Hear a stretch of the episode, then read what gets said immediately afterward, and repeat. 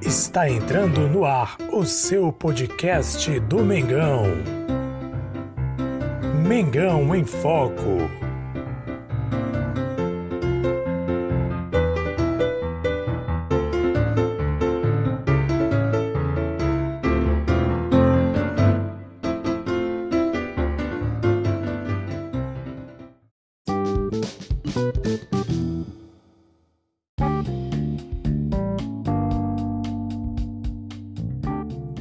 Salve, nação rubro-negra! Jesus Massosa com vocês mais uma vez. Aqui é Mengão em Foco. Quero trazer para vocês algumas informações sobre o Rogério Senna, algumas estatísticas, alguns comentários a respeito do técnico do Flamengo, que na verdade não tem agradado muita gente. Tem trazido aí uma certa desconfiança pelos torcedores e até a quem diga que até a diretoria do Flamengo, ou mesmo é, torcedores, sócios ligados ao Flamengo, não tem tido tanta confiança para com o técnico Rogério Senna. Antes de qualquer coisa, quero convidar você que acompanha a gente pelas plataformas, seja ela YouTube, Facebook, Twitter, é, seja pelo Instagram, seja também pelo podcast muito obrigado, quero primeiramente agradecer você que acompanha a gente, muito obrigado você que segue nossas redes sociais e independentemente de qual seja a sua preferência, se você está no YouTube, inscreva-se no canal, ative o sininho, deixe o joinha, compartilhe esse nosso vídeo para que mais pessoas acompanhem a gente também através dessa rede social. Se você acompanha a gente pelo Facebook, faça a mesma coisa, compartilhe o nosso vídeo, curta a nossa página, siga a nossa página para sempre receber informações de qualidade sobre o Mengão. Sem mais delongas, vamos falar sobre o Rogério Senna. Primeiramente, quero trazer uma estatística. Estava acompanhando as redes sociais hoje uma estatística interessante comparando o Rogério Ceni com o Domenech Torrent nos 10 primeiros jogos. Os 10 primeiros jogos do Domenech em relação aos 10 primeiros jogos do Rogério Ceni. O Rogério Ceni no último jogo, quando o Fortaleza e o Flamengo empatou em 0 a 0, o Rogério Ceni completou 10 jogos à frente do Flamengo. Olha só essa estatística. De acordo com a estatística dos dois técnicos, o Rogério Ceni em 10 jogos teve 4 vitórias, quatro empates e duas derrotas, sendo que também é, no meio de toda essa situação, entre as derrotas, entre os empates, houve aí duas eliminações da Copa do Brasil e também da Libertadores. Obviamente ele pegou o trabalho em andamento. A maior parte dos jogos foram ó, com Domenech Torrent. Inclusive ele assumiu o Flamengo logo no jogo véspera um jogo decisivo contra o São Paulo pela Copa do Brasil. Mas enfim, acabou sendo eliminado do mesmo jeito. É, Domenech Torrent, nos 10 primeiros jogos do Domenech Torrent frente ao Flamengo, a estatística é a seguinte: 5 vitórias, 3 empates e 2 derrotas. É, calculando estatisticamente as duas, as duas situações, nós vamos ver que Domenech Torrent, apesar de não ter feito uma boa gestão, até porque foi inclusive demitido por conta disso, nos 10 primeiros jogos teve um melhor aproveitamento que o Rogério Senna, tendo 56,67% de aproveitamento enquanto Rogério Senna apenas 53% de aproveitamento. Olha só, Domenech nos, nos 10 primeiros jogos teve um aproveitamento um pouco, não tão grande, mas um pouco maior que o Rogério Senna. Tanto que teve 5 vitórias, enquanto o Rogério Senna teve 4. Empates foram 3 empates e 2 derrotas também. Ambos tiveram 2 derrotas. Porém, Domenech é, vence no número de vitórias. 5 vitórias contra 4 de Rogério Senna e 3 empates ao invés de 4 com o Rogério Senna e duas derrotas para cada um, se igualaram no quesito de derrotas. Então, nos 10 primeiros jogos, comparando os dois técnicos, o Domenic Torrent tem uma produtividade maior, fora que as eliminações estiveram, as duas eliminações, Copa do Brasil e também da Libertadores, foi sobre o comando, debaixo do comando de Rogério Senna. E isso deixa muita gente, muitos críticos, sejam torcedores ou mesmo jornalistas ou pessoas mesmo ligadas ao Flamengo, deixam muitos críticos é, de orelha em pé e até mesmo desconfiados quanto à questão do treinador Rogério Ceni, que inclusive tem sido taxado por muitos como treinador de time pequeno, por algumas razões. É que eu vou é, também trazer um pouco da minha opinião, que eu acho a respeito do Rogério Ceni, que na, na verdade entender sobre o Rogério Ceni. Dá a entender de que ele não tem um time na mão, que ele não comanda a equipe, que na verdade existem outras pessoas que comandam, ou ele tem medo, como o pessoal costuma dizer, de perder o elenco. E tanto medo que ele tem de perder o elenco, ele acaba se deixando levar por eles o elenco parece que manda quem escala o time. Isso eu venho ouvindo, ouvindo há um bom tempo, inclusive do Flamengo Barreto, inclusive do canal Flamengo Barreto, costuma dizer isso. Parece que o Rogério Senna não manda no time, parece que quem manda no time são empresários ou então os próprios jogadores mais experientes, vamos dizer assim, quem manda no time, quem escala o time. Tanto é que ele permaneceu muito tempo na teimosia de manter Gustavo Henrique e o Léo Pereira, mesmo estando eles em más condições, estando jogando mal, entregando jogadas, ele insistiu em colocar esses dois jogadores, o que mostra que parece que quem manda no time não é ele, mas sim os jogadores mais experientes que escalam, ou também é, dizem que também empresários têm muita força com respeito à escalação. Inclusive, a última informação que o Lucas Barreto, Barreto trouxe, até quando assisti uma das últimas lives que ele, que ele publicou, ele falou, ele teve fontes ligadas ao Flamengo, ele conhece muita gente lá dentro, que são pessoas que afirmaram que, na verdade, realmente, Rogério Senna se submete aos empresários, são quem mandam na escalação. Então, assim, isso mostra a dificuldade que o Rogério Senna, ou pelo menos a falta de imposição que o Rogério tem em relação ao elenco do Flamengo. Isso complica, porque como é que um técnico pode ter um bom trabalho se está sujeito a outras pessoas que talvez não conheçam o time, talvez não conheçam o futebol, não conheçam o trabalho, ou não estão aptos a decidir quem pode ou quem não pode jogar, ou quem está melhor e quem está em pior condições. No futebol, assim como eu creio que em várias áreas da vida, nós temos que é, agir pela meritocracia. Se algum jogador está jogando melhor, está jogando bem, merece a titular. Se não está jogando, tem que ir reserva e colocar quem está jogando bem. Isso tem sido muito cobrado pelo torcedor.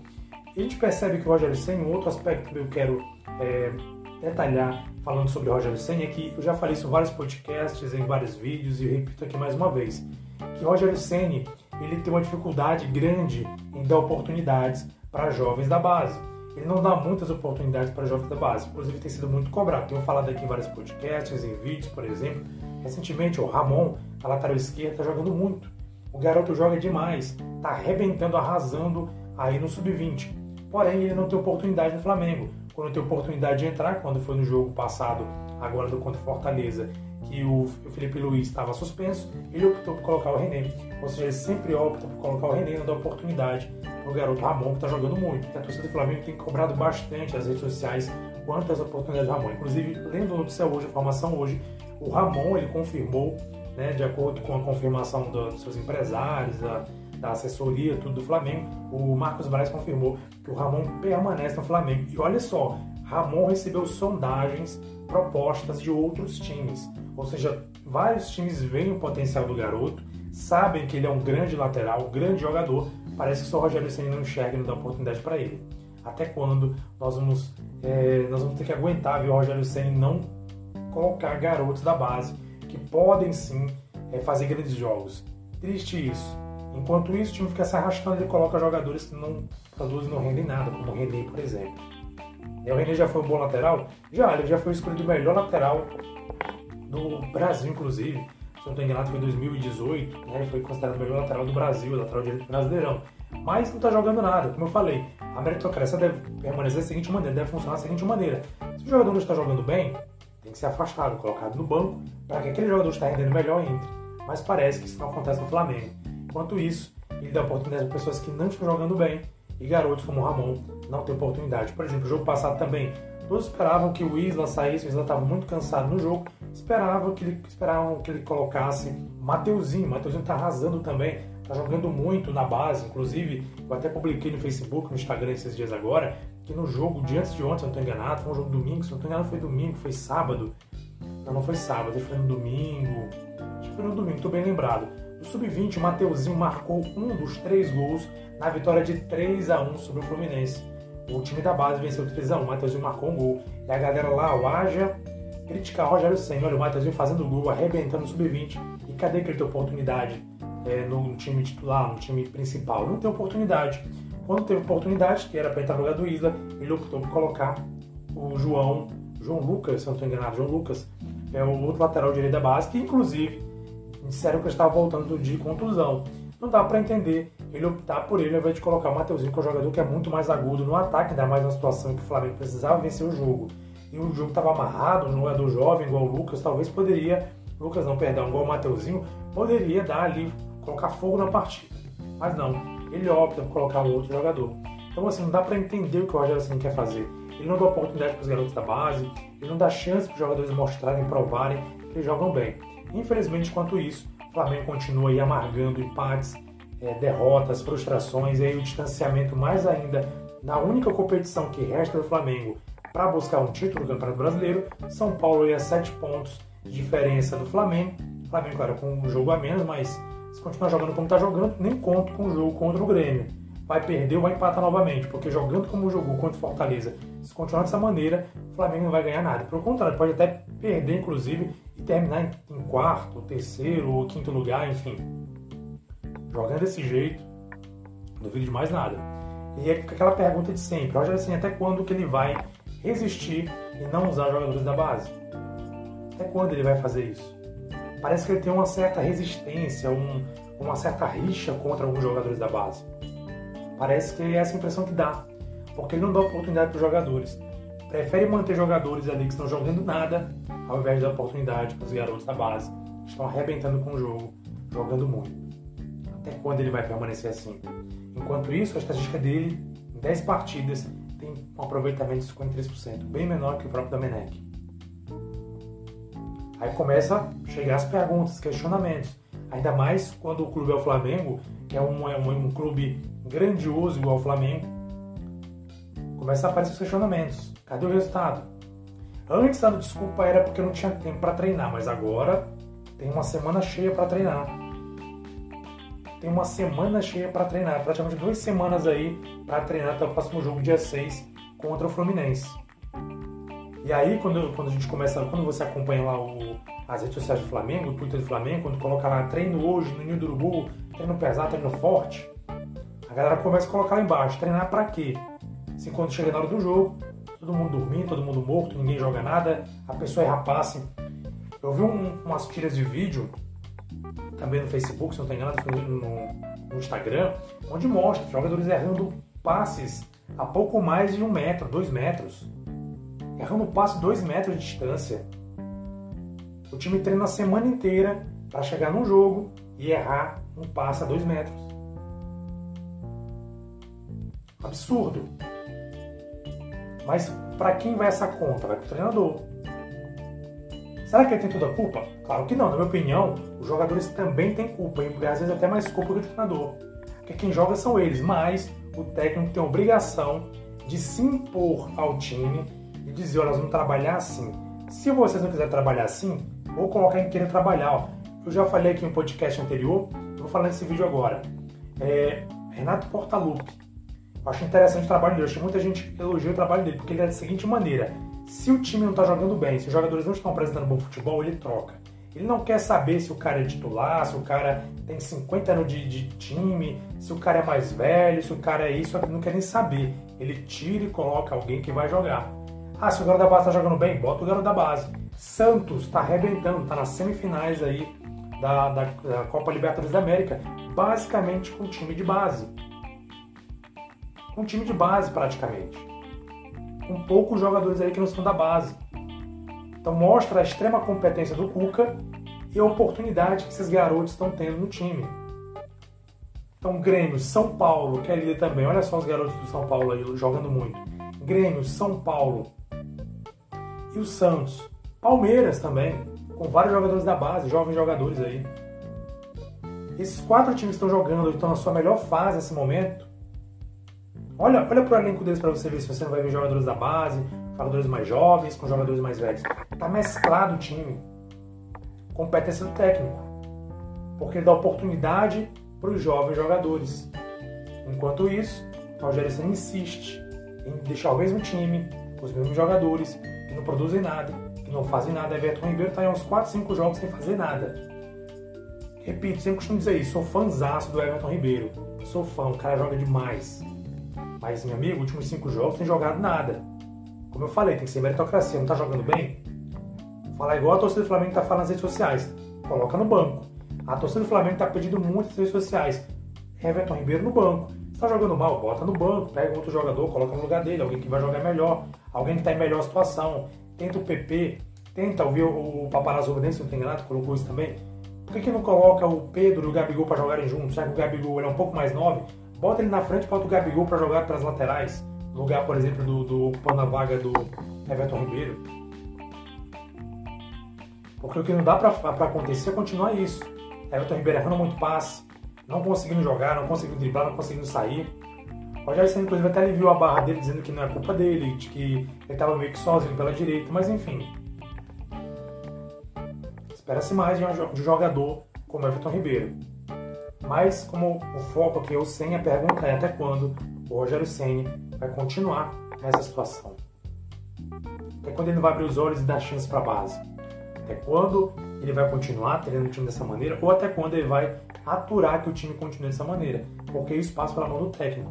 Querendo ou não, uma frase que muito falada nas redes sociais. Ele vai morrer abraçado com esses jogadores experientes. Vai morrer abraçado com esses jogadores aí que mandam no time. Porque se ele não quer mandar, ele vai deixar os jogadores mandarem, quem vai perder o emprego o cargo é ele. Daqui a pouco ele sai, vem outro técnico assume o lugar dele e os jogadores continuam. Ele já está pegando fama de técnico que não tem controle, que não tem coragem, medroso, que arrega pro elenco. Essa é a verdade. Ele está pegando essa fama. E você, torcedor flamenguista, o que você acha? Você concorda comigo? Você discorda? Deixe sua opinião. Escreva aí se você acompanha a gente no, no YouTube, no Facebook. Coloca aí, escreva aí embaixo na, nos comentários o que, que você acha, o que, que você, você concorda, discorda da minha opinião. Se você acompanha pela, pelo nosso podcast, mande também nas redes sociais, tem o Instagram que você pode mandar mensagem, arroba Mengão em Foco. Manda aí pra gente o que você acha dessa situação. Você concorda comigo? Discorda? Você acha que o técnico Rogério Senna está sendo um bom técnico? Acho que ele deve ter um pouco mais de tempo. O que você acha que ele deveria fazer? Deixe sua opinião. É importante ouvir sua opinião. Afinal de contas, aqui é Mengão em Foco. Tá bom? Um abraço para você, muito obrigado. Convido você a acompanhar meus vídeos sempre por aqui na plataforma do YouTube, também na plataforma do, do Facebook, também pelo podcast. Nosso podcast nas plataformas pesquisa lá, Mengão em Foco, nossa plataforma podcast, vou deixar também na descrição desse vídeo também aqui os nossos links de podcast para você acompanhar nosso podcast. Nós falamos toda semana e praticamente três ou quatro vezes na semana nós falamos sobre Flamengo, informações sobre Flamengo, é, curiosidades, notícias, resenha sobre o jogo, comentários sobre o jogo, enfim, nós trazendo a sua opinião, mas eu quero também que você participe conosco, esteja sempre participando, porque aqui é Mengão Foco, não sou eu, Jesus Mais em Foco mas é Mengão. Então é muito importante sua participação para que a gente venha melhorar mais ainda nosso pensamento, nossa visão, aprimorar nossa visão sobre o Flamengo. E quem sabe torcer para que o Flamengo venha sair dessa e quem sabe ser até campeão. Gente, é, tá difícil, tá difícil, mas impossível não é. É possível. Se o Flamengo, por exemplo, ganha esse jogo contra o Grêmio, que é um jogo a menos que a gente tem, a gente encurta para 4 pontos a diferença. Tá em 7, vai para 4. Torcer para um tropeço do São Paulo é possível acontecer, como aconteceu contra o Corinthians. Talvez com um jogo ou outro aí São Paulo empata. Por exemplo, se o São Paulo empatar um jogo desse que ele participa no Campeonato Brasileiro, é possível diminuir mais ainda a diferença. E aí quando gente enfrentar o São Paulo no, na última rodada, que eu acho a última rodada, se não enganado, se ganhar é possível que a gente consiga arrancar o título. Mas não é impossível, é, é difícil, mas não é possível. Agora, jogando como o time do Rogério Senna está jogando, sei não, viu? Quando a gente pensa que o time está evoluindo, parece que o time volta completamente. Vamos ver o que vai acontecer nos próximos capítulos. Saudações rubro-negras, aqui é Pingão Falco.